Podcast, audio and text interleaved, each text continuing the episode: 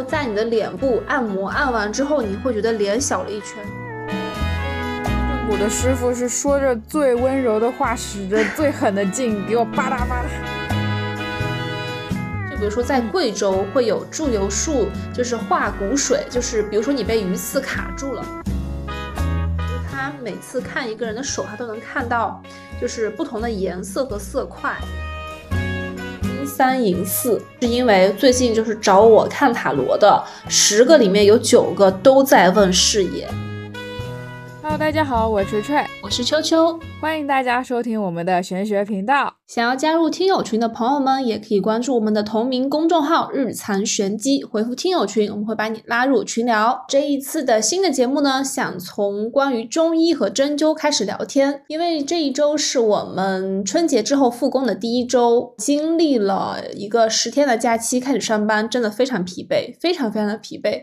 我的同事跟我说，他在上班前一天，就是收假的最后一天，凌晨五点就已经做梦梦到在工位上回复工作信息，有可能是因为太焦虑了，所以没睡好，然后以至于导致他落枕了。可能是因为落枕的原因，所以那一天工作的时候就会有点偏头痛。我们就开始讨论起关于针灸和中医。我这位朋友他从来没有试过针灸，所以我跟他分享了一下，就是我在高三的时候，因为冲刺高考嘛，就是每天都在写作业，就是脖子会一直往下低着头。那段时间就是很明显的，我只要一动我的肩膀，或者是我。整个头顺时针或者逆时针转的时候，我的脖子那儿总是会有那种咔咔咔咔的声音，而且就是会酸，然后酸到整个头痛。然后那段时间，我就是会去抓我的头发往上提，就是你我会感觉到整个头皮是疼的。然后我如果抓了头发往上提，然后头皮疼，然后我再放下来之后，我的头就没那么痛。然后我妈就说不行，不能这样，她就很担心，因为那个时候也才十六十六七岁嘛。然后我妈当时是特意找了一个从就是我们那边的所谓的三甲医院自己辞职出来单干的这样一个医生，针灸的医生特别牛，是一个男医生，可能四十多岁吧。然后他是租了一间像。如家那种酒店，然后他租了两间房，就是当长租房，然后每天就在那儿接待他的呃病患，然后每天只接待二十个人，我记得还挺贵的，好像是去灸一次是四百还是五百，然后一个疗程是十天，也就是说一次性你要交四千到五千块钱。我妈就说先带我去，然后说同事推荐了非常牛的一个中医，说。嗯，之前我妈的同事好像是，呃，那个中风之后面瘫，然后瘫了一半，然后那个针灸是，呃，对对，偏瘫，然后就是脸部有一半是没办法做表情的嘛，然后还会流口水什么的，就是这个针灸的医生灸完之后，他的那个面瘫就好了，就是偏瘫就好了，然后还有一个病患好像是因为手抖。不具名的原因，手抖就是总是会手抖，而且一旦别人关注到他手抖，他的手会抖得更厉害。我妈他们也会团建嘛，就是一起出去吃饭什么的。如果大家没有注意，然后在聊天什么的，这个同事是可以就是完整的吃完整顿饭。但一旦有人关注到他的手抖，就他发现有人在看他的手抖，他的手就会抖得特别特别厉害。所以他不是帕金森那种，对他好像好像我不知道是什么原因，具体我妈也不知道，我妈只是说他就是。只要别人关注到他，他的那个手就会抖得更厉害。然后平时只是轻微的抖，也不影响上班打电脑呀，或者是发微信啊、打字啊都不影响。然后说上次好像就是一起吃饭，然后大家就是在盛那个鱼汤嘛，那个阿姨在盛鱼汤的时候，就是手抖得很厉害，就汤就洒出来了。然后洒出来之后，他就更紧张，然后把就直接 扣在了桌上。然后。然后我妈就立刻安抚他说：“没事没事，你坐着你坐着，我帮你盛那个鱼汤。”然后那个阿姨说：“你要不再给我要个吸管吧？我现在太紧张了，我的手也喝不上鱼汤，我只能用，我只能用吸管。”然后说这个阿姨后来就是也是去那边针灸，然后灸完之后就是手就不抖了，至少没有抖的那么厉害了。然后呢，我就去针灸了嘛。我记得当时针灸的时候最神奇的体验就是，我以为我的肩颈或者是我的脖子酸痛，那个针它应该是按就是按照我的肩膀的这个线条扎两排，就是从我的呃后脖颈到我的肩膀就是扎两排。但其实不是哦，它是扎了我的脖子之后，然后扎了我的肩膀之后，是顺着，就是你能明显的感觉到它清晰的捋出来了一根筋，然后扎那个后背，然后腰，它最后一针是扎在我的后脚跟，后脚跟的那两针一扎，我明显的能感觉到是从我的脖子的那根筋到我的后脚跟，它是有一整条完整的筋被拎出来了，对，就是酸的那条筋就是非常。明确的就是那条筋被拎出来了，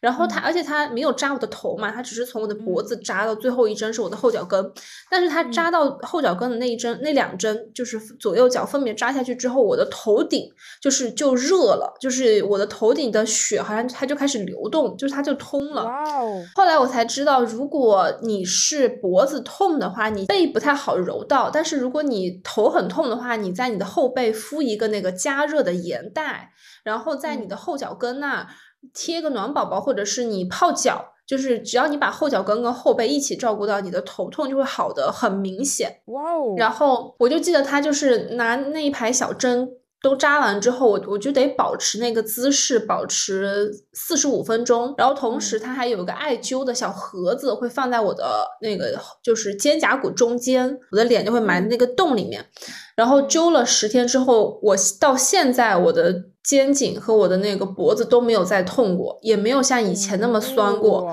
真的很有用。然后后来我不知道那个医生去哪儿了，然后我妈说她好像是，比如说赚够一笔钱她就不干了，因为太累了吧。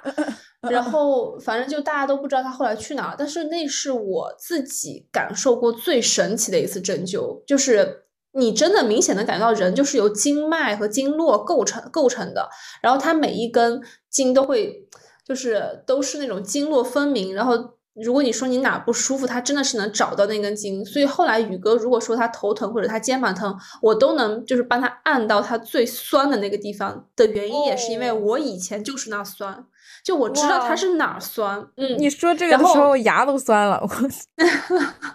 然后就是之前我还买过那个就是面部拨筋的那种小的一个按摩棒，非常细，就跟一个手指头一样粗嘛。然后它前面有一个小圆的那个形状。我当时买的时候是学了那个以油养肤，就是脸上敷那个油，然后用那个拨筋的那个小东西来拨你脸上的筋，然后就会让你整个脸部就是。状态更好，但是后来因为太懒了，所以我就没动那个。然后有一天，宇哥就跟我说，他肩胛骨有个地方很酸，他又说不出来在哪儿，我就拿了那一个拨筋棒，然后直接去捅他的那个肩膀的那个骨头里边。然后他就说，对对对，就是那。我说，因为我以前也是那个地方非常酸，但是一旦你就是捅的很准的话，就是那种快准狠。精准又直接的 戳到了那个痛处，然后他就一直在跑，我又一直在抓他，然后我说你不要动，我说不通则痛，一定要就是就是捅到他不那么痛了，你就是放松下来才会舒服很多嘛。然后同步跟大家分享一个特别特别有用的一个一个动作，就是缓解你的整个肩膀的紧张的状态，就是大家现在可以站立或者是。坐在一个呃舒呃凳子上，以自己舒服的姿势，然后把就是背部挺直，然后两只手就是水平伸开，然后尽量的伸直之后，往各自就是左右的远方去延伸，然后把手就是水平的打开，然后往远处延伸的时候，你把你两只手掌立起来，一旦这两只手掌立起来之后，你的肩颈就会非常酸，就是它有一条筋是会被你拉直的。就是两只手伸直，然后把手掌直接立起来，手肘不能弯，然后同时在做画圆的运动，顺时针或逆时针画圆都可以。然后这个画圆的运动一般做二十到三十个之后，你再放松下来，你的肩颈就会非常非常非常的舒服。然后说到头疼，我不知道大家有没有听说过，民间有一种很古老的中医，它的名字叫祝由术。然后祝由术，它因为它是一个非常非常古老的中医的看病的方法，所以其实，在民间各个地方都有不同的祝由术的药方。就比如说，在贵州会有祝由术，就是化骨水，就是比如说你被鱼刺卡住了。然后贵州那边的老人会用一碗水，接了一碗水之后，用筷子在这个水上画那个字符，然后他画完那个符，然后念完一段文字之后，再让被鱼刺卡住的这个人喝下这碗水，鱼刺就不卡了。然后这个叫化骨水咒语，然后嗯，贵州那边很多老人都会这个方法。然后因为小时候有一次，我记得我就是被鱼刺卡住，然后在外公外婆家，那个时候我隐约记得小时候因为被鱼刺卡住还有点发烧，半夜应该就是村里面有一个老人。我还隐约记得是在那个我们住的那个老屋子，小时候是有那个火堆，就是生那个柴火，烧柴火取暖嘛。然后隐隐约约就看到他在那个旁边接了一碗温水，然后拿了那个筷子，还蘸了一下那个木炭灰，然后在那个碗上面开始写字，然后念念一些话。然后我喝了那个水之后，鱼刺就真的不卡我了，就是很神奇。然后呢，因为很多人其实。都是喝过这个水，但不太记得那个字符怎么画或者那段文字怎么念。后来又有一个办法是比较具有实操性的，也比较简单，就是一旦你被鱼刺卡住，然后你就可以接一碗水，在这个水上把那个筷子摆成十字，就是一根横着，一根竖着，然后在这个碗或在这个杯子上摆两根筷子，一横一竖。它不就分成了四个格子嘛？然后四个格子的水，你每个格子喝一口，你可以顺时针喝，也可以逆时针喝。然后喝着喝着喝着，那个鱼刺就会自己顺下去，或自己吐出来。也可以试一下这个办法。嗯，然后这些办法呢，对普通人都是有用的，但是对于吃过狗肉的人是没有用的。因为祝由术一旦遇到吃过狗肉的身体，它就会失效，这个也是很神奇的事情。所以那些所谓的可以使用祝由术的老师或者医生或者长辈，他们都是不吃狗肉的，因为一旦吃了狗肉，它就失效了。嗯，然后说到这个祝由术，一个是化骨水，还有一个我知道的也是治头痛的方法，就是。如果你的头非常非常痛，你可以试一下这个偏方，因为这个偏方我跟身边的朋友讲了之后，百分之八十人是有用的。这个偏方就是在你头疼的那个部位，你要写一个字，这个字比较复杂，我们之后可以在 show note 写出来，或者大家可以进我们的听友群，群里我们也会再再一次把这个字发出来。然后我现在简单跟大家描述一下这个字，这个字就是先写一个食堂的堂，然后食堂的堂下面那个土字不要，那个土字不要之后，左边变成食物的食，然后右边变成那个燕。那个燕就是一个日字，下面一个天安门的安字，所以这个字整个就是上面是一个宝盖头，然后一个口字，口字的下面是一个食堂的食，在旁边是一个燕，这个字比较难写，然后大家先可以自己写一下，然后也可以后面在进群或者在我们的那个 show note 里看一下。然后你在你头疼的那个地方，慢慢的写这个字，然后一遍、两遍、三遍，一般写到第六遍到第七遍的时候，头疼会缓解非常多。那这么说，这么说，我们节目里头已经介绍了，呃，针灸，然后写字、橡树疗法，还有化骨水四种方法治疗头痛。然后我我现在还要说一个，就是因为我经常头痛，所以我就是我每天早上会练一个小破站上面的视频，七分钟就可以了。就是你们在小破站上面搜“周六也十分钟改善斜方肌”，就是跟着周六也做那个动作，嗯，只要你斜方肌被撑开了，头就会缓解很多，因为穴位就是后后脑勺那个那一块的筋会被撑得很柔软。这个动作不仅可以让你的斜方肌往下消，还可以缓解头痛，所以而且才每天才七分钟，早上嗯也不费力也不流汗，我就很喜欢做。对，就是还是鼓励大家多做运动，就哪怕每天只运动二十到三十分钟，因为就是首先是运动真的会变漂亮。就是如果你真的就是比如说练一下举重啊、哑铃啊这些，你把你的手部肌肉和你的肩颈肌肉练紧了之后，你会自然的发现自己的面部是有提升的，就它有个提拉的作用。其次是运动了之后，人的精气神会比较好，因为人活一口气嘛。就当你有精神的时候，整个人的状态是很好的。然后虽然说大家都会觉得我已经太累了，就累的都不想动了，但当你都累的不想动的时候。如果你选择的是炸鸡加可乐，还是你选择运动半小时，它其实在这两个选择中，运动半小时的效果是非常非常明显的。然后包括我自己观察，就是嗯，我之前我前司有两个领导，就是一个都就是两个领导都是五快五十岁了。但是状态完全不一样。因为其中一个领导他就是喜欢踢足球，然后他每周都要踢踢球，然后踢球不就是那种。呃，要跑，然后要运动，是有氧运动嘛？也就相当于他每周会至少有有氧运动两到三次，然后他还游泳，就游泳加踢球，然后他整个人看起来状态就是很少年气。然后另外一个领导呢，就是属于很乔布斯，就是穿牛仔裤加一个就是卫衣啊或者 T 恤，然后每天都在研究，也研究各种数字呀，或者研究我们。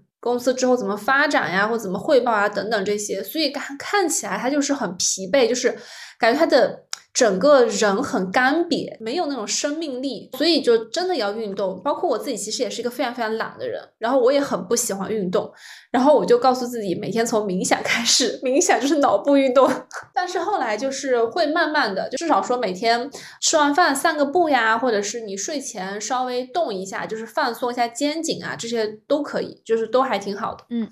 然后说到运动之后，我们再回到身体。身体我们刚才说到了头痛怎么缓解，然后化骨水，以及我分享的那个肩颈的那个肩颈不舒服的朋友，真的真的推荐大家试一下中医的针灸。我觉得真的太舒服了，那个针灸，你只需要躺在那四十五分钟，然后你所有的错位的筋都会被拨乱反正。哎，我记得锤锤之前试过正骨，要不要分享一下正骨的感受？哇哦，那真的是那个正正骨的师傅是说着最温柔的话，使着最狠的劲，给我吧嗒吧嗒，我全身都被他拧过来了。但是拧完之后。我就长高了两三公分，而且不会说刻意的提醒自己要挺直腰背，他就是挺直腰背的。然后甚至有人会觉得我有点过于挺直腰背了，甚至觉得有些人会觉得我用鼻孔看人，其实没有。那他就是整个正骨的过程是多长时间啊？十五分钟。我朋友给我录视频就是完整的十五分钟。当时你去找那个正骨师傅，他也会跟你说。有朋友来的，一定记得让他帮你录制下来这个全过程哦，一定会很有意思的哦。然后我记得你说当时是之前你睡觉的时候，就是腰那个地方是贴不到床板的，然后正完之后就可以贴到了。对，我贴不到床板，就腰那一块是可以塞进去完整的一个我的拳头的，这个就不正常，就是需要去正，但也不是什么大病，你正一下就会舒服。当时你是什么什么原因，就是下定决心去正骨的？就是好奇呀，就因为就因为我我有个同事，他当时去正骨，然后嗯，就正完之后他就长高了两三公分嘛，我就很好奇。说到这个正骨，之前我有嗯，我有个同事，他也说他想去试一下正骨的原因是他他不是想去正那个全身的骨，他是想去正脸，就是有一段时间很流行日本的那个。呃，就是脸部正骨，他会用按摩的手法，然后在你的脸部按摩，按完之后你会觉得脸小了一圈，就很神奇。然后他没有去试试，只是跟我们说了这个事儿。然后同时，嗯，还想跟大家分享一个我亲身就是亲身经历和亲身体验的一个一个。看病的过程，就我有一个姐姐跟我说，她最近认识的一个藏医，因为她去那个她去西藏那边旅游，哎，我有点忘了是藏医还是蒙医哦，蒙医蒙医是这样的，嗯，对，就是内蒙的那个有一点点像那个萨满那边的医生，那个医生是看手相，就是是一个女孩子，我是把我的左右手都拍了照，然后发过去给她。然后她就给我打语音电话，然后就说，呃，从我的手上来看，我的肾气是亏了多少，然后我的，呃，我的肝是哪里不好，我的脾胃是怎么怎么样，然后最近我就是消化能力非常不好，就是吃东西很容易积食，就是我确实那段时间就是很容易吃。吃撑了，就其实没吃多少，但是就是很撑，撑到睡觉之前，如果我用手顺我的肚子的话，顺下去它就是会咕噜咕噜咕噜这样响，然后就会那个胃食管反流，就是会一直想吐啊，反流性食管炎。对对对，然后。就是，他就看我的手，然后跟我说，就是我的那个胃动力不足，然后是因为什么什么，然后他说，然后他又说，嗯，我的那个肾气是因为我阳了，阳过之后，很多人的肾气都是不足的，都是需要补的，然后。就是从手来看，然后我就问他怎么看得出来，他说很难讲，就是他每次看一个人的手，他都能看到就是不同的颜色和色块，然后他还能就他还能就是看到，嗯，就是他他说其实不是说手上写着数字肾气亏百分之二十，不是这样的，是整个手看下来之后，就是哪一块儿就感觉缺了一些，然后他自己用那个数字来量化了一下，然后呢，然后他他给的药也很神奇，他给的药是他们家自己在后山种的草药，然后那个草药他会去采回来之后切切好了之后给你熬，熬好了之后是给你。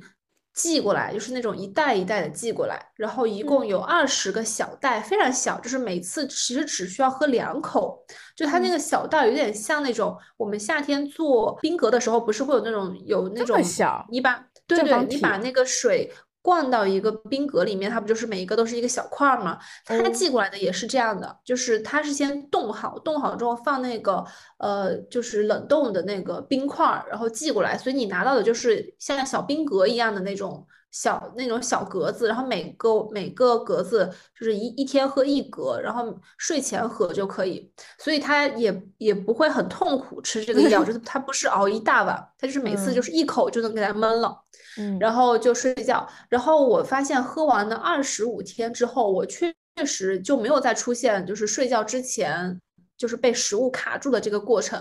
而且就会觉得胃里很舒服，就是它不酸，它也不它也不胀，然后它就是，当你的胃很舒服的时候，其实你就是感受不到你胃这个器官的，因为你一般都是哪里疼，你才能明显的感觉到那个器官在疼，然后疼到具体那个器官在哪个位置，你都你都能知道。是的，是的，是的，真的，我这两天在在家里太那个福州天气太冷了，又没暖气，然后我就有些胃寒嘛，然后就明显能感觉到。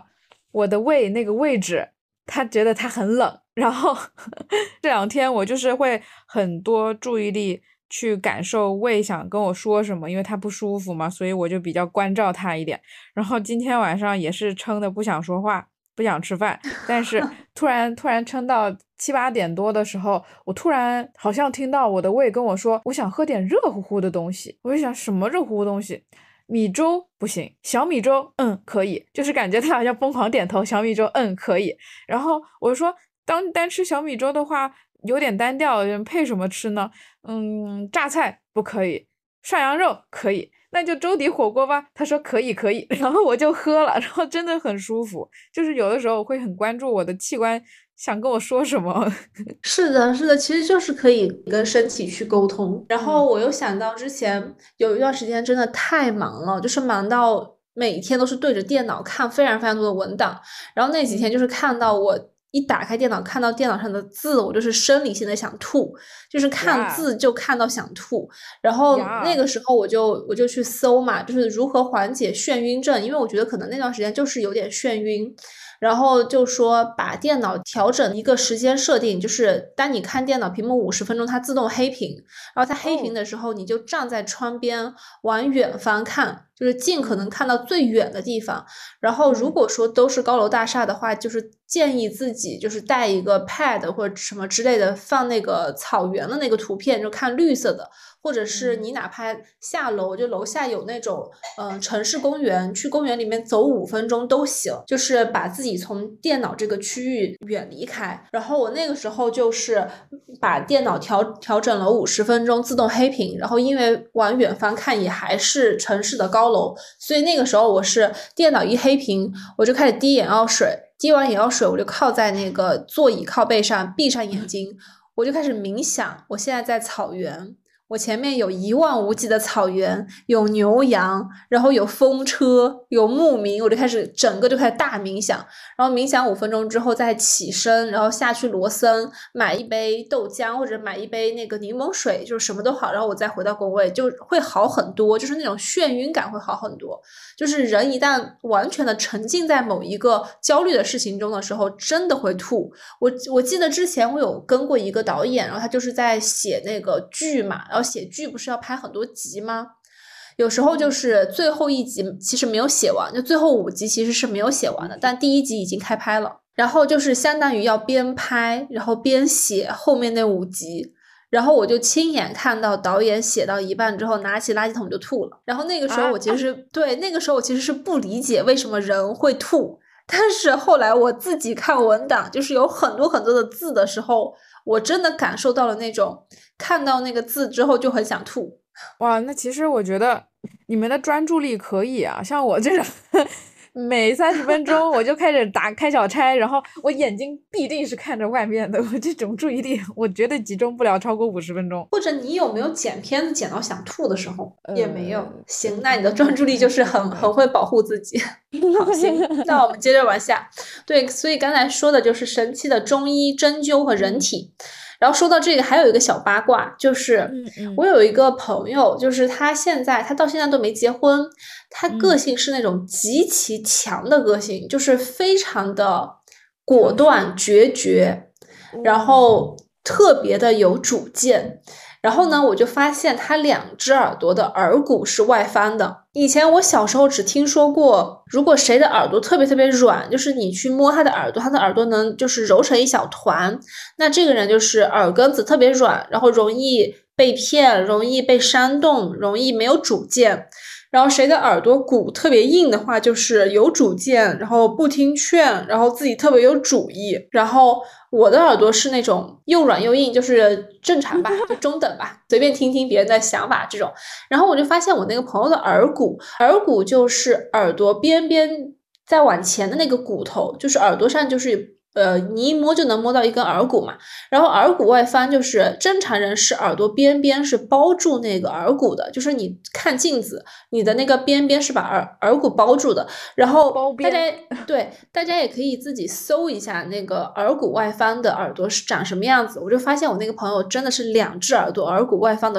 非常严重，就是你第一眼看到他这张脸的旁边那个耳朵的时候，你只能看到他的耳骨，就是你是看不到那个边边的。然后他就。就是个性极强，不吃亏，不妥协，然后也不会因为自己到了什么年纪就该做什么事情而去就是迁就。就是他之前其实已经跟对象谈婚论嫁了，但是中间的过程中，因为关于结婚这件事情，很多人都是在订婚这个环节聊崩的嘛。然后，但也有很大部分的女性或者是男性，他们会觉得。都谈了这么久了，然后都快结了，然后能忍的就忍了，能妥协的就妥协了。但是我这个朋友不是的，他就觉得一就是一，二就是二，你不能就是既要又要，然后感觉就是你们在欺负我们，我们吃亏了。然后当时都已经就是说第二天要去领证了，前一天晚上分手了，然后直接带着东西就走了。后来也没有因为自己年纪到什么时候应该结婚而焦虑结婚的事情，就是他是一个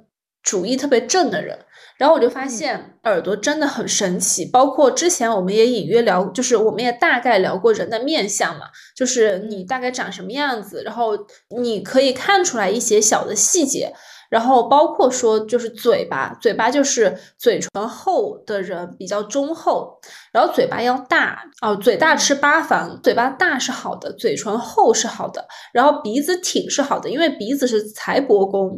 然后鼻子的话就是一定要注意不要受伤，因为鼻子受伤之后，其实对整个人的气运影响非常大。然后鼻子如果有什么不舒服的话，就是尽早治疗，包括说。有一些人会有鼻中隔偏曲，或者是鼻子不通，或者是嗯，北方不是很容易有鼻炎啊之类的。然后如果鼻子不舒服的话，要尽早治疗，因为鼻子是一个很重要的，就是在运势方面也好，在身体健康方面也好，鼻子都是一个很重要的需要去照顾的地方。大概就先说这么多吧。然后这个就是今天想聊的第一趴，就是关于针灸、身体健康和中医。然后看看锤锤有没有什么想聊的中医。就是我之前呃。有有一次坐长途车，就是家里家里开车出去玩，然后长途大概有三四个小时这样，我就躺在车后座睡着了。回了福州之后，我就落枕了，而且落了好几天它都没好，我就去针灸了。然后我本来也是以为他可能就是因为从来没有之前从来没有针过，我我当时本来以为他会扎我落枕的那个位置。结果他落枕的位置也没给我扎，肩膀也没给我扎，他就只给我头顶来了两针，然后扎了十五分钟，回去我就好了。就是我，而且那头顶头顶扎一针，你知道那个造型特别特别奇怪，你知道吗？幸好别人没有看着我。哦，我跟你说，还有一次是我积食，就是我小时候吃那个糯米，就是我非常非常喜欢吃那个红糖糍粑，然后那个红糖糍粑又是很容易吃到撑到你也拉不出来，你也吐不出来，因为它 因为它太实在了，它就是会。就是坠在你的胃里，然后你就会觉得胃变得像石头一样。然后如果你是吃别，对，如果你是吃别的东西吃撑了，我妈正常是会给我揉肚子，就是顺时针揉，然后再逆时针揉，就能感觉到肠子是，就是你慢慢的、轻轻的去揉，对，肠子会动起来。然后它一旦动起来了，它就是开始消化了嘛。但只要是被糯米卡到，就极其危险，因为它很硬，它根本就揉不动，然后你也你也没办法吐出来，然后你也没办法拉出来，它就是一坨的卡在你的胃里。然后我小时候就是因为吃糯米，就是吃那个红糖糍粑，吃多了之后积食，然后半夜发烧，然后发烧到三十多度，反正就是就是开始说那个难受的话，就是会跟妈妈说，我感觉身体一阵冷一阵热。然后很痛苦，就是那个胃胃里面非常痛苦。然后当时妈妈是把那个把我的食指用那个棉线缠了几圈，然后就是把血全都集中在食指的第一个关节那儿，然后用那个针火烤了那个针之后扎我的食指。然后让食指出血，对，然后好像说那个血的颜色是特别特别深，然后如果食指放完血还是很撑很撑，就要开始放大拇指的血，然后就是放食指跟大拇指，然后一般是放左手，然后放完血之后会好很多。然后我之前一直都觉得就是放血有用，但后来也有朋友跟我说，是因为你的身体紧张。他身体一旦紧张，就是身体高度紧张的时候，他就会肠胃也会紧张，然后，嗯，然后肠胃一紧张，它就会缩起来。等你放完血之后不疼了，你肠胃又松了，就是一缩一松，它又开始动了，然后你的胃就会开始消化。然后说到中医这个，就是因为你之前你刚刚有提到说那个蒙医是从他家山后面去采药的嘛？然后我忘了是在《本草纲目》还是在哪一本书的，呃，就是介绍里头有看到过，说其实地球上的每一种植物和草药都。可以对应的治疗人类的某一种疾病。打个比方，就是如果你在山上被蛇咬了，嗯，那其实可以治疗这个蛇毒的草药就在你被咬的这个周围附近就可以找得到。但具体是哪个，可能有失传了，因为书很多丢失啦、流失啦，都有这种情况。但那个书上是这么写，会觉得这一点就非常神奇。对，就是我之前也听过，就是它有个说法是七步之内必有解药。嗯，对，是。这句话对，毒蛇出没七步之内必有解药。然后，因为就是它其实说的就类似于是呃，自然生态是平衡的，然后毒性跟善性是同在的，就是有毒药就一定会有解药。嗯，之前就是西双版纳的那个热带雨林，就是叫原始森林的那个地方。如果大家去的话，其实导游会带你们去看一种树，那个树叫见血封喉。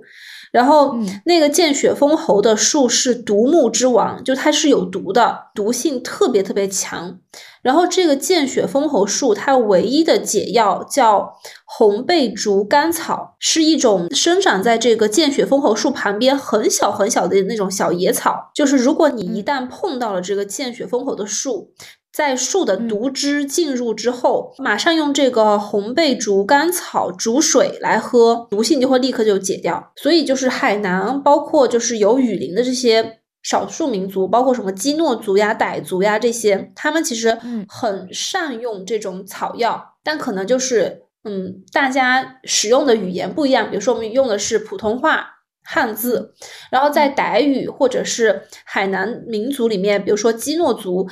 他们会用不同的语言去说这个名字，但其实都是就相当于他们会很善于用毒药和解药做一些治疗，包括说有时候好像是脚崴了有淤血还是怎么样，然后当时就是有一个傣族的傣医是直接用那个水蛭，就是蚂蟥，然后哦放在那个患者的脚上，让他去让蚂蟥去吸淤血，就是一种很土的土办法，但是极其的有效。就是那个淤血就会被一点点的吸出来，虽然说治疗的过程确实有点吓人。但真的很有用。这如果天的水质，我就很吓人，它一不小心就给我吸干了。我 不会，它其实就那么一条，然后它而且它吸完血之后，它就变得圆圆的，你一拨它就掉下来了。啊但这个，但这个 确实是治疗就是淤血非常有用的。嗯，然后还有就是刚才的那个见血封喉，那个见血封喉在民间的说法是七上八下九不活。就是一旦你中了见血封喉的毒，上坡的路你只能走七步，下坡的路你只能走八步，九步之内一定会死。其实就是你要在你走的这七步八步的这个过程中，马上找到刚才说的那个解药，包括说刚才我们说的那个九步之内必有解药，这个所谓的阴阳调和和大自然的这种和谐，它是指你你想想，我们平时吃榴莲，榴莲是上火的。但是榴莲壳是去火的，然后龙眼就是桂圆是上火的，桂圆的皮就龙眼皮是去火的，然后荔枝是上火的。我之前吃荔枝吃到我眼睛发炎。哇哦！但是呢，喜欢吃荔枝哦。对，然后但是呢，荔枝皮煮水是去火的，橘子也是上火的，但是橘子上面的那个白丝丝，对对对，那个梨肉的本性它是凉的，但是梨的皮。它是温的，所以你吃梨的时候一定要连皮一起吃，这样的话就不会太凉。然后呢，生姜可以驱寒，但是生姜的皮是大寒，所以其实煮姜茶的时候一定要把姜皮给它削干净。还有那个皮，就是我记得我妈跟我说过，舅舅小时候发烧。好几天没好，我外公就把西瓜皮切块，然后煮汤要喂下去喝，他就退烧了，也是很神奇哦。有一个退烧也非常有用的办法分享给大家，就是我大年三十前一天晚上不是发烧了嘛，发高烧，嗯，然后我不想去医院，但是人一旦烧到三十八点五之后，就会浑身痛。就是骨头痛、关节痛，然后呢，因为这个时候我其实是不想吃退烧药的，我觉得退烧药很伤身体，不知道为什么，我就我就是想硬扛，但是确实也一定抗拒吃药，嗯，对，然后明显你扛不住了，我然后我妈就给我打电话，让我用最土的土办法，就是用酒精擦身体，然后用酒精倒到那个呃，我是用洗脸巾倒到洗脸巾上，然后擦手心、脚心。然后重点的部位一定是手心、脚心和腋下，然后擦腋下的时候极其痛苦，因为你身体很烫，然后那个酒精特别凉，然后那个酒精一旦碰到你的皮肤，你就会觉得是小针在扎你。但是好处呢是，你忍着这个疼，把全身擦三到四遍，就手心、脚心、腋下，还有那个腹股沟，就是大腿内侧那边。这几个地方你擦三遍之后，真的就退烧了。就是擦完三遍之后，骨头就不疼了。然后骨头不疼之后，你就觉得脑袋没那么重了，然后喘出来的气没那么烫。哦，对了，我那个发烧是呼吸道感染，所以我还用酒精擦了我的扁桃体，就是我的脖子和我的那个鼻子，就这几个地方擦完之后，它真的就不烫了。然后大概就已经退到三十七点九，就没有上三十八，第二天就退烧了。真的很有用，就是土办法，土办法真的是人类的智慧。就这个是说，我差点说喉结那个位置，我竟然 你哪有喉结，然后就咽回去了，但是觉得好笑，我有点说出来。最近我刚 get 到一个，知识就是很多大家不知道有没有看过那个《知否》嘛，嗯，然后嗯，《知否》的大娘子那天不是呃长柏中榜那一天，大娘子说她烧的香状若莲花，必定有好事发生。今日我儿必定中榜，他他他家必定名落孙山。然后说完之后，他不就摔下去了吗？但是我当时我想象不出来。那个烧香是什么样的香可以烧成莲花状？什么叫状若莲花？我一直想象不出来。但是我最近呃刷到了说那个香的形状就是呃你烧三支香，两端的是长，然后中间一短，那个就是大莲花。然后如果说中间的不是那么短，但是也是比两端的短一丢丢的话，那个就是小莲花。不管是大莲花还是小莲花，只要烧香时候出现这两朵这样的造型的莲花的话，就是七日内必定有好事发生。然后我就突然就具象化了什么叫状若莲花，就是。然后大家如果，然后我找到那个图谱嘛，然后大家如果感兴趣的话，可以加我们的群，然后发现分享到群里头，大家就笑一笑看一看，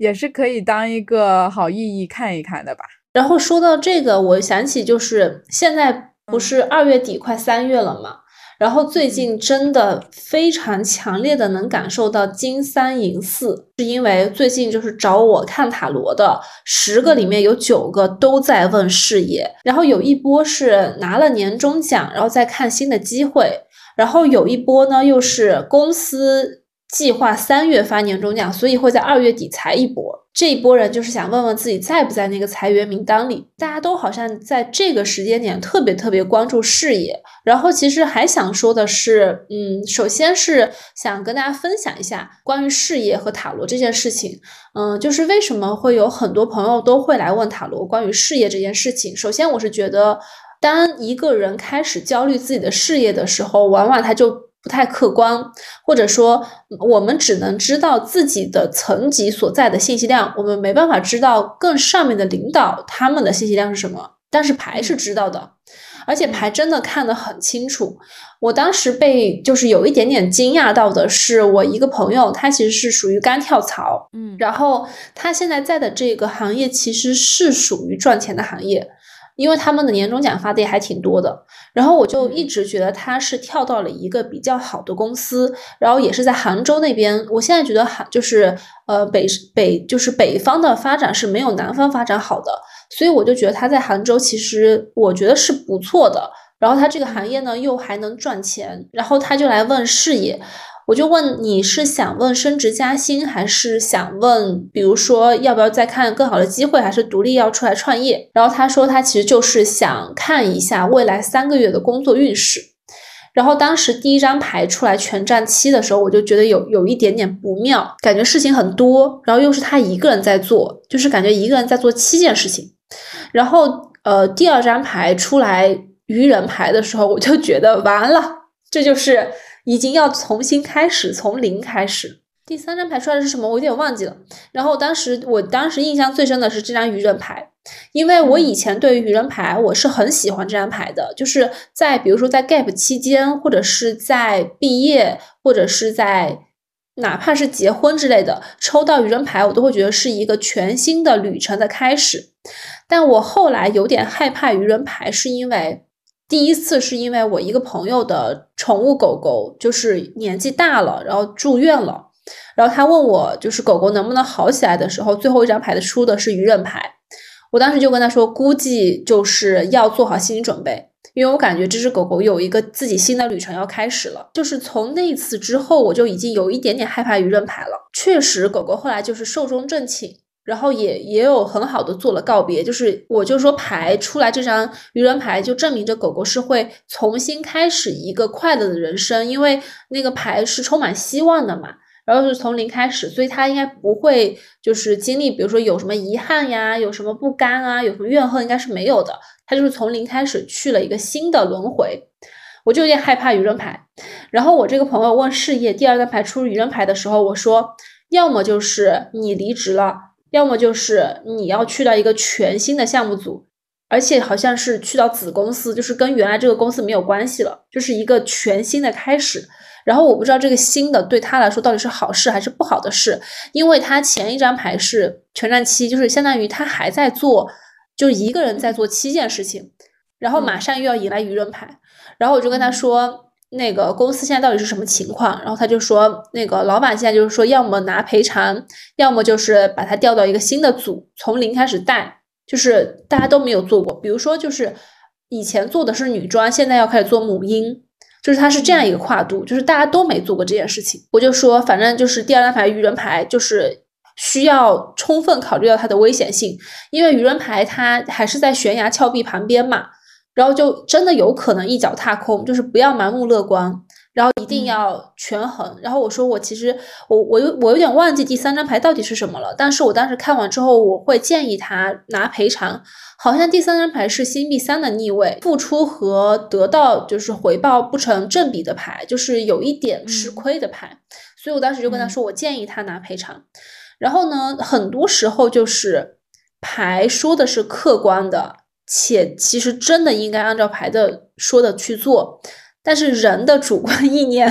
很强，强了。对我自己看真的很容易迷，对迷失。因为我这个朋友他就是很想证明自己的能力足够强，就他会觉得拿赔偿是一件。有点丢人的事情，所以他就觉得说不行。生涯的污点。是的，他就觉得不行，我要撑下来，我要撑下来，然后我自己去找新的工作跳槽。就是我我不是很明白这种选择，但是可能每个人都有自己的人生使命和课题。因为如果是我，我一定会选拿赔偿。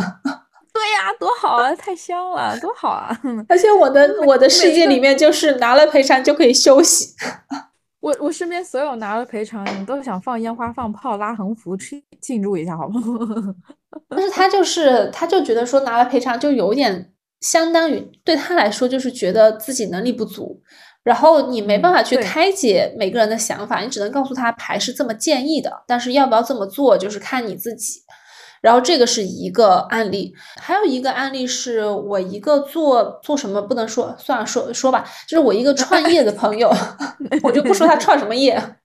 就是我一个创业的朋友，就是来问我，他应该去跟朋友创业，还是应该去和一个之前共事过的领导，就有点像，嗯，之前的领导也离职了，然后拉他做事情。就他问的是，他应该跟朋友一起做事情，还是跟前领导一起做事情？然后我帮他抽了两个选择的牌，就选择牌型，但两个都不太好。然后我说，你有没有第三个选择，就是再找一份工作，然后先拿一个固定工资？然后他说他原来没有想过这个方向。我说，那你现在可以想一想，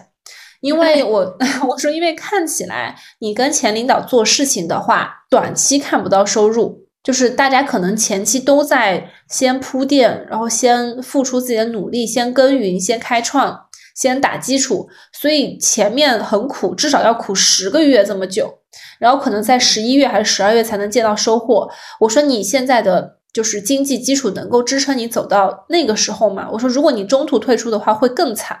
就是这个，如果跟前领导做事，好像他的风格就是你要么就做到最后。中途会很惨，然后前面会很辛苦，但是跟朋友做事也一样会有同样的情况，就是有一点没有分配好，就是钱的事情。然后我说我建议你参考第三种，就是要不要自己再找找工作？他说行。然后我又帮他抽牌，然后牌出来之后就是要在前三个月找到的希望非常大，就前三个月的牌都非常好，甚至有一张权杖四，就是。能愉快的进入到一个团队、一个组织，然后并且开那种呃，就是很像新人入职的欢迎会，或者说或者是庆祝新人入职的这种聚餐，然后就是前三个月会很好。我说你要把握住前三个月的机会，然后他现在就在看，所以我会觉得，一旦比如说带入到我自己身上，如果突然之间我的好朋友找我创业，或者我前领导找我创业。我肯定会被一时冲昏头脑，就是我会我会把所有的事情都往好处想，因为我自己的性格就是很乐天嘛，所以当我把所有的事情往好处想的时候，我当我我自己的感受就会是，那就先做吧，做了再说，付出了努力哪哪会没有收获嘛？但是牌它是客观的。所以牌其实是会告诉你这件事情的发展方向和发展趋势，它不一定会百分之一百都这么发展，但是它至少会提醒你要考虑到的因素有哪些，比如说要考虑到的钱有没有到位，要考虑到就是人际关系会不会破裂，对，并且要看就是要看大概几个月会有一个收入的回报，或者是风险提醒，就是你是不是得签一些协议，你是不是得找第三方见证。或者是你现在的这个行业，它到底有没有希望？所以我会觉得，很多时候在至少在面对重要选择的时候，问一问牌是一个还不错的选择。嗯，对，我记得我之前就有一个朋友，他来找我看，呃，他跟他的合伙人的合作关系。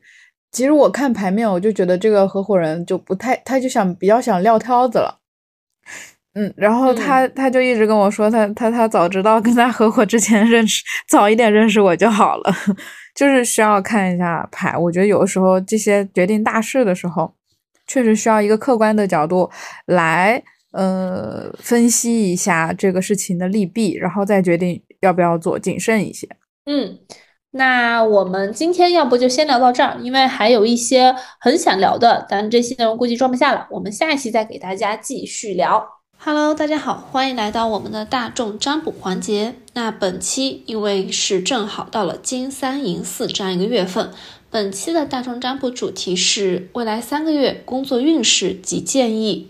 老规矩，还是有三组关键词，大家可以静下心来，凭借感觉选择跟自己感应最强的一组关键词。嗯，这一期的主题，未来三个月工作运势及建议是不限时空主题。无论你什么时候听到这期节目，都可以带入到最近未来三个月工作运势及建议。那我们的三组关键词分别是白莲花、红玫瑰、蓝风铃，大家可以。静下心来感受一下，心里想着未来三个月我的工作运势及建议，选择感应最强的一组关键词。我再重复一遍，我们的三组关键词分别是白莲花、红玫瑰和蓝风铃。现在我们来看一下第一组关键词白莲花。白莲花这组关键词的小伙伴，未来三个月的工作运势及建议，首先是工作运势。可以看到，未来三个月的工作运势是三张塔罗牌，一张是权杖侍从的逆位和星币八的正位，以及星币手牌的正位。嗯，那从这三张牌来看的话，选择白莲花这组的朋友，你们的未来三个月的工作运势，首先是有一点想的太多，但是执行力太少。就是很多，呃，思考的太多，行动力不足且优柔寡断。因为权杖侍从的逆位，它的空气元素会，就是这组牌的朋友会容易想知道所有的细节，为什么发生这个事儿，什么时候发生这个事儿，如何处理这个事儿，就是光是想这些，在思考层面的想法太多，以至于让行动停滞了。嗯，这张牌其实会意味着。有一个好的想法，但因为想的太多，导致你一直没有办法去落地它。而且这张牌如果是在事业方面出现的话，工作方面出现的话，其实会建议你保持原地不动。如果是有新的工作选择，或者是留在现在的公司的话，会。建议你留在现在的岗位上，先不要动，因为目前你的想法太多，还没有落地。嗯，在跟着的这张星币八，其实就是在自己的岗位上做好自己的事情，一分耕耘一分收获。因为能看到星币八这张牌，它是一个工匠精神。就是一个人坐在椅子上，认真的在雕刻着这个心币，所以是属于你钻研和扎根到一个项目里或者是一个行业里去深，就是去深耕、去耕耘，花费时间精力，慢慢的去雕琢，就会迎来你的心币手牌。也就是这组牌的朋友，其实比较适合踏实的、务实的去做好一个事情或者一个项目，在这个项目里面会有所收获，而不要。可以暂时的放弃更多的计划，就想的太多，不如把手里的项目一件一件的做好。这个是未来三个月的工作运势。那么相应的给到的建议牌是一张权杖十，一个逆位的愚人牌和一个逆位的圣杯侍从。那建议的话，其实就是不要给自己太大的压力。如果你有十个计划的话，其实你只需要把其中一个计划做好就行，其他九个计划可以稍微放一下。因为这张权杖十很像是你往自己的身上揽了太多事情，肩上的担子太重了，行动力又不够，就是很容易变得很疲惫。然后愚人牌的逆位其实是停止冒险，就是不要去贸然的开始一个新的选择，以及放弃一些幻想。因为圣杯侍从的逆位其实是一个非常乐观的年轻的心态，嗯，会过于乐观的评估现在的市场及行情，就是结合起来选择白莲花这组牌的朋友，在工作建议上会给到的建议是，不要给自己太多的压力和负担，不要贸然的开始一个新的决定，以及放弃幻想，先把手手里的事情做好。以上就是我们白莲花组未来三个月的工作运势及建议。接下来看我们的第二组关键词红玫瑰，选择了红玫瑰这一组关键词的朋友们，未来三个月的工作运势及建议。我们先看到未来三个月的工作运势出现了三张塔罗牌，第一张是逆位的权杖三，第二张是正位的星币六，第三张是逆位的宝剑八。那这一组牌的朋友在工作运势方面，目前可能出现了一个新的选择，有可能是你在现在的状态下迎来了新的选择，不管是在同公司调组也好，或者是做着目前的工作，但接收到了新的 offer，或者是嗯骑驴找马，正在看新的机会。不管怎么样，这组牌的朋友其实是有一个新的选择可以选的，因为权杖三即使它逆位，它也看着远方，也就是你手里握着现在的权杖，但你眺望着远方，远方的话会有船舶，会有海，也就是会有新的信息进来。那未来三个月可以留意一下新的选择和机会，感觉是可以慎重考虑的，因为后面跟着的这张星币六，也就是咱们在看新的选择的时候，其实也会涉及到关于酬劳的分配，嗯，会考虑一个新的工作，也离不开会考虑到它的薪酬结构。愿意付出的努力和收获是否成正比，也是这组牌的朋友所关心的问题。那星币六、权杖三其实都有要换工作、得到一份新工作这样的信息在里面。嗯，也有可能是在稳定的财务状况情况下再考虑新的机会。我会觉得这组牌的朋友。换新工作的可能性比较大，因为最后跟的这张宝剑八的逆位，也就是走出了束缚。如果说原来你的工作是被十件事或者是十个想法定在了原地，那它当这个牌逆位，当宝剑八逆位的时候，也就是你有机会走出束缚，你有机会获得自由，你有机会把蒙在眼上的那个白色的布条扯掉。然后看清楚现在眼前的情况，然后开始做新的选择。因为宝剑八的逆位，也就代表着一些限制被解除了。解除限制之后，旧的信念被新的理念所取代，有可能会迎来一些新的工作机会。而且是很大可能，有可能是不用坐班的，很大可能性是不用坐班，然后能稍微自由一点的上下班时间，也不用打卡，嗯，也能放开你的思维和思想，接触到一些新的东西。那再看看这组牌的朋友的建议牌，建议牌是一张逆位的世界牌，一张力量牌和一张圣杯七。嗯，逆位的世界牌，也就是目前的情况会发生改变。如果之前是好的，现在可能会变得稍微差一点；如果之前是差的，现在会变得稍微好一点。因为命运之轮它一定会带来某一些改变，也有可能会有一些出差的信息在这组牌的朋友身上展现出来。力量牌的话，就是不管是现在的工作，还是你考虑的新机会，你都是有足够的能量和力量去 hold 住这件事情的。圣杯七也对应着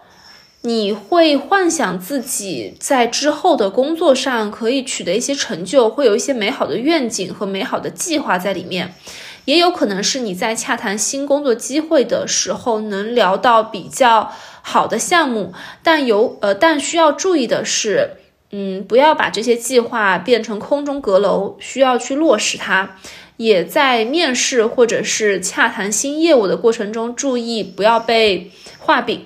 嗯，很多时候想法是美好的，但一旦落到实处，会发现其实工作走到哪里都是一样的。嗯，所以就要回到现实层面去考虑。那综上的话，其实这组牌的朋友，如果在看新的机会的话，塔罗是鼓励你去尝试新的机会的，你是有这个能力去 hold 住新的项目的。并且新的机会会让你有一种解开束缚、走出困境的感觉，这就是我们的红玫瑰组。接下来来到我们的第三组关键词蓝风铃。那么蓝风铃这一组未来三个月工作运势及建议，我们看到工作运势出来三张牌，一张是力量牌正位，一张是星星牌的正位。和星币女皇的逆位。